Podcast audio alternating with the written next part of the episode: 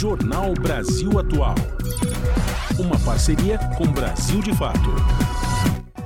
São 5 horas e 34 minutos e aqui no Jornal Brasil Atual nós conversamos agora com a Rosana Aparecida da Silva, que é a secretária de combate ao racismo da Central Única dos Trabalhadores aqui em São Paulo, exatamente sobre o Dia da Mulher Negro, Negra, Latino-Americana e Caribenha. Rosana, muito boa tarde, bem-vinda aqui ao Jornal Brasil Atual. Boa tarde. Obrigado pela tua participação. Rosana, a gente acabou de ouvir uma matéria do Brasil de Fato, dando um panorama do, das atividades que vão acontecer por todo o Brasil. E aqui na cidade de São Paulo, daqui a pouquinho, a partir das 5 da. Ou melhor, já começou, né? Uma concentração na Praça da República, que ainda prevê uma caminhada, mas são atividades que estão acontecendo por várias cidades no estado de São Paulo. Eu queria que você falasse sobre a importância de marcar essa data na luta contra, enfim, eh, toda a violência que a mulher sofre e especialmente a mulher negra. É importante essa data para nós mulheres negras, porque a gente marca nosso espaço, a gente tem um. É, dá visibilidade às lutas das mulheres negras. Né? Quando a, no governo Dilma institui o Dia da Mulher Negra, Mulher Negra Brasileira, Teresa de Benguela, a gente trabalha mais com, as nossas lideranças, nossas líderes negras, na questão do 25 de julho. Então é muito importante essa data, tão quanto importante o 8 de março, mas o 25 de julho ele marca as nossas políticas, as nossas ações do combate ao racismo. Rosana, Cosmo falando, boa tarde para você. Obrigado por atender a reportagem aqui da Rádio Brasil Atual, falar com nossos ouvintes. E neste 25, Dia da Mulher Negra Latino-Americana e Carimbenha, também é marcada por um, um fator novo que chega aqui, que é a questão dos desfechos e desdobramentos no caso do assassinato de Marielle Franco, vereadora, mulher lésbica, negra, assassinada brutalmente ontem. É, delações premiadas aí trazem novo desfecho aí para o caso do assassinato de Marielle Franco. E este dia 25 de julho também marca justiça por Marielle Franco e fortalecimento da democracia no país. Queria te ouvir também sobre essas duas questões, Rosana. Acho que é, como você disse, a gente marca o fortalecimento da ação das mulheres negras e da democracia. Isso que é com o movimento luta, né? De justiça e direito igual para todas nós, né? E quando a gente fala a questão da Marielle Franco, é, a questão do assassinato dela, nós, mulheres negras, Movimento Negro Unificado, todas as entidades, não deixamos morrer essa história. A gente sempre lutou, sempre fez ações para que não fosse esquecido o assassinato dela. E agora, no governo nosso, do Partido Trabalhadores, governo de, governo de inclusão, a gente consegue agora ter essa, é, esse desdobramento da questão da, do assassinato dela. E a gente espera que, de fato, os autores e os mandantes também sejam presos é, nessa questão do assassinato da Maria Franco. Agora, é, existe um tema que está norteando todas as atividades, que é Mulheres Negras em Marcha por Reparação e Bem Viver, que também é, tá, é, serve como um preparativo para a segunda Marcha Nacional das Mulheres Negras, que está prevista para daqui, a dois anos, 2025. Eu queria que você falasse sobre essa, toda essa preparação, toda essas todas essas atividades que precisam ser realizadas para novamente conseguir fazer uma grande marcha lá em Brasília. Então, a nossa primeira marcha foi em 2015. E essa movimentação das mulheres negras no Brasil todo, ela não parou só na marcha. E aí o que, que aconteceu? Todo 25 de julho, as mulheres negras de todo o país continuaram se movimentando, se organizando e fazendo marchas nos seus estados, nas suas regiões, nos seus municípios, aonde ela tem a militância foi feita a marcha.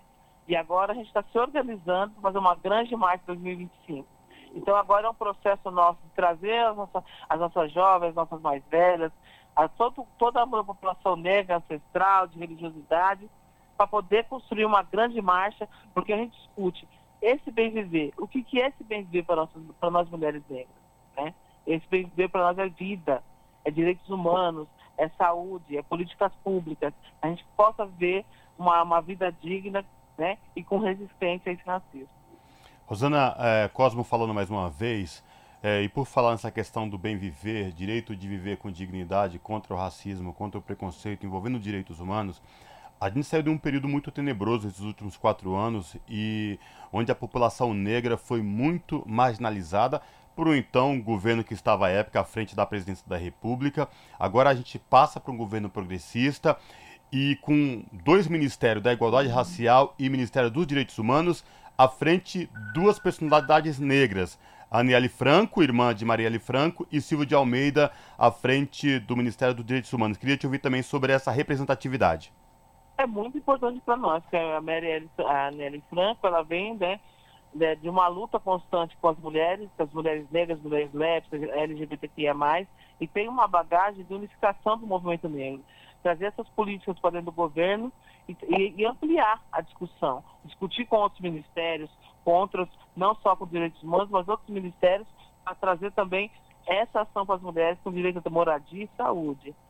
O Silvio Almeida, a gente já fez é, várias atividades na Central dos Trabalhadores da CUT, Secretaria de Combate ao Racismo estadual e nacional.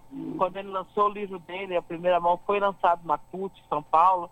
Então a gente sabe do potencial, sabe do trabalho dele, sabe das políticas que ele faz no combate ao racismo, na questão de direitos humanos. E discutir direitos humanos é fazer com que a população entenda que nós negros somos pessoas humanas e temos direitos iguais. E o Silvio Almeida, ele passa por vários, vários espaços desse governo.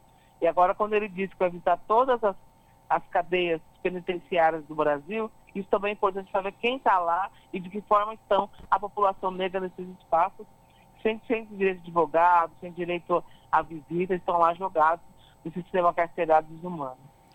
Rosana, é o Rafael de novo. Agora você é a responsável pela Secretaria de Combate ao Racismo dentro da Central Única dos Trabalhadores. Como é que se dá o trabalho é, da tua secretaria? É com, com, com é, encontros com empresas? É recebendo também denúncias de trabalhadores e trabalhadoras? Como é que funciona é, esse processo de conscientização e de luta contra o racismo?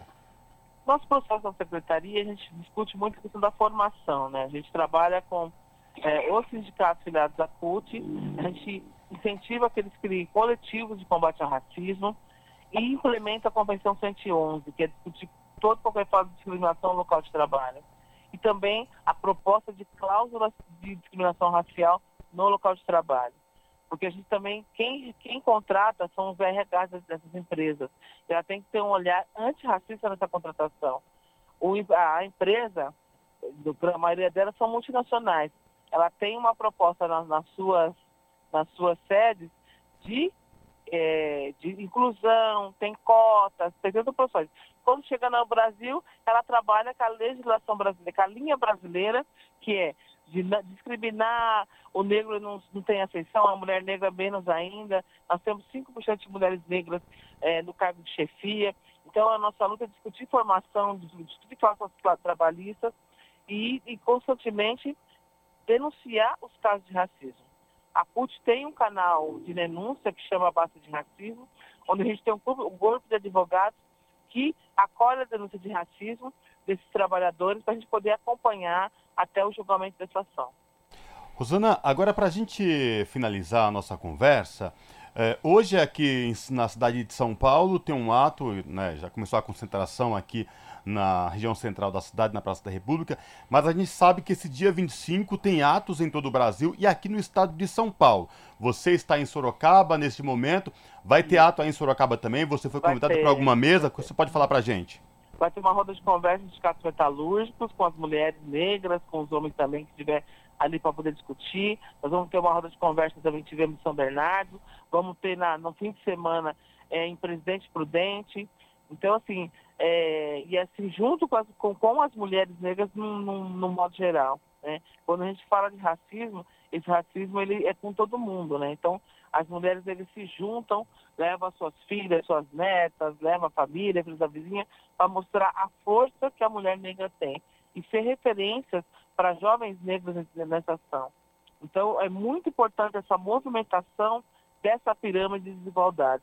Então, quando a mulher negra hoje se movimenta no 25 de julho, é para mudar essa pirâmide de desigualdade, para a gente poder ter direito igual no salário e, na, em, em toda a sociedade, direito igual para nós mulheres negras.